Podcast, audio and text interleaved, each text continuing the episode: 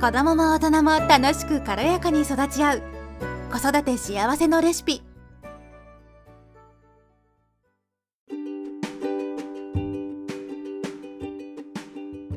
こんにちは、ミサです。今日のエピソードは、いいママを、いい人を演じてしまいがちなあなたへ向けたお話になります。まあ、これはですね、過去の私なんですけれども、なんかいい人をね、演じてしまいがちというか、なんかやっぱり、自分の中で発生するこうネガティブな感情相手に対してだったり他の物事に対してだったり自分に対してもなんですけれどもそういったものになんか蓋をしてしまいがちだったんですよね。でおまけに、まあ、子育てが始まって専業主婦をやったりパートで働いたりしていたんですけどまあ自己肯定感が本当に下がってですねまあもともと多分高くないとは思うんですけどやっぱり子供と向き合う時間が長ければ長いほどやっぱり自己肯定感ってね下がってしまいがちなんかそういうデータもあるっていう風にどこかで見たことはあるんですけどもうそういう感情に蓋をしてしまえばしてしまうほどやっぱり自分の気持ちと向き合ってないことになるじゃないですか。感じようとしていないっていうか見て見ぬふりをしているっていうか感じないふりですよね。なんかそれが結局心がねどんどん傷ついて病んでいく原因になるんですよね。私本当にこれすごくてで結局そのなんだろうなその子育てね、皆さん今していると思うので子育てだったら、まあ、うまくいかないこともいっぱいあるじゃないですか子供がね。自分が思うように言うこと聞いてくれなかったりとか家事をね、まあ、一緒に子育てと一緒にやらなきゃいけない。でも時間がなくてできないとか子供が泣いてご飯がなかなかこう作るタイミングが取れなかったりとかイライラしたりとか。で他のお母さんたちとね比べちゃってあ自分はなんでこんな風にできないんだろうなんでこんなに美味しい料理が作れないんだろうなんでこの人はなんかすごい楽しく子育てしているように見えるのになんで私はこんなに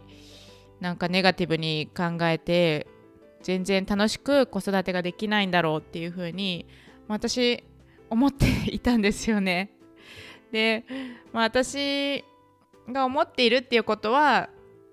誰かも同じようなことを思ってるんじゃないかなっていうふうに思ってですね、まあ、今回このエピソードを、えー、作ることに至ったんですけどでなんかこのネガティブな感情に私が気づくきっかけになったのっていうのは日記なんですよね。うん、これは、えーと、去年の夏に日本に帰国したんですけどコロナ後に初めて帰国して息子も初めての日本で、うん、だったんですよね。でその時になんかたまたま母親がこうつながってる方のセミナーに行ってでそれは全然子育てだとか自己肯定感がどうのとかそういうのは関係なかったんですけどそのセミナーの方がですね講師の方がそのセミナーの期間は日記を書いてくださいっていうふうに言われたんですよね。でその日記に何を書くのかっていうと順番もあって嫌なことをまず書く。その日のね今日一日の終わりに今日嫌だなって思ったことはどういうことがあるのかっていうのをもうバーって思いつく限り書き出す。でその後嬉しかったことを書く。思いつく限りでその最後になりたい自分次明日例えば明日だったら明日なりたい自分をこう書くっていうのをやってみてくださいって言われてまあふーんって思って やり始めたんですよね。で1週間ぐらいまず書いていた時になんか嫌なことって全然出てこなかったんですよね。んなんかあなんか私嫌なことないんだって思って嫌なことがあるイコールあんまり良くないことっていう風な認識もあったので全然なくってでその次のセミナーでこう嫌なことがあんまり出てこなかったですみたいな発表をしたんですよ。で2週間目にまだ書き続けるじゃないですか一日一日。書き続けてたらなんか嫌だなって思うことが出てき始めたんですよ。不思議なことに。あの息子がこの時言うことを聞いてくれなかったとかこういうことをされてなんかイラッとしたとかなんかまあそういったことですよね。日々感じるちょっとしたことだけどなんか嫌だなって思ったことが出てき始めたんですよね。私はそれにびっくりしてなんかあこういうことも私嫌だなって感じてたんだっていうふうに気づけたんですよね。それがすごく大きくてでまあそのセミナー1ヶ月ぐらいだったんですけど、まあ、それ終わってからもずっとしばらく34ヶ月ぐらいずっと書いててですね、まあ、もちろんその書けない日もあるんですけど書ける日はなるべく書いてました。でなんかそれを続けていくうちになんか自分の気持ちにすごく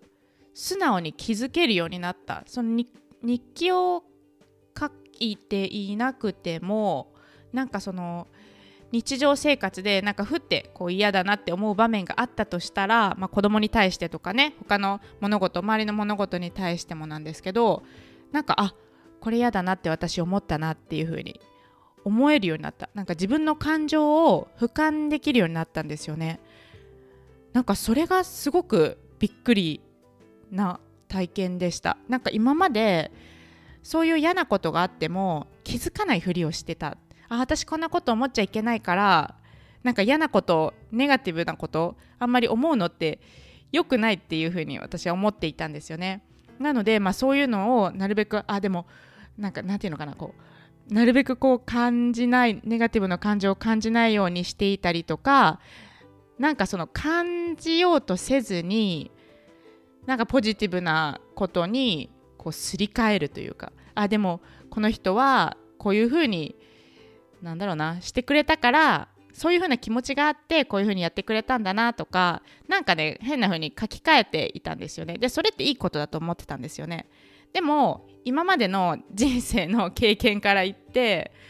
なんかそうやって自分の素直な気持ちに気づかないふりをし続けた結果爆発してもう泣き叫んで大変だったっていうかなんかもうなんてもう本当に爆発したことが本当に過去何回もあってでそれも何年か気づかなかったんですよね。でもこの日記を書くことですごく冷静に自分のことを見つめられるようになったしネガティブな感情っていうのに気づくことができるようになったなって思ったんですね。でそれによってあなんか自分ってこういう風に感じていいんだこういう風なことを嫌だって思うんだっていう風になんか受け入れられるようになったんですよね。それによってなんかあのなんだろう自己肯定感もなんかこう自己を肯定するわけじゃないですか。こういうふうに思ってたんだな自分っていうふうに、まあ、それが嫌な感情であっても肯定することができる受け入れられることができるって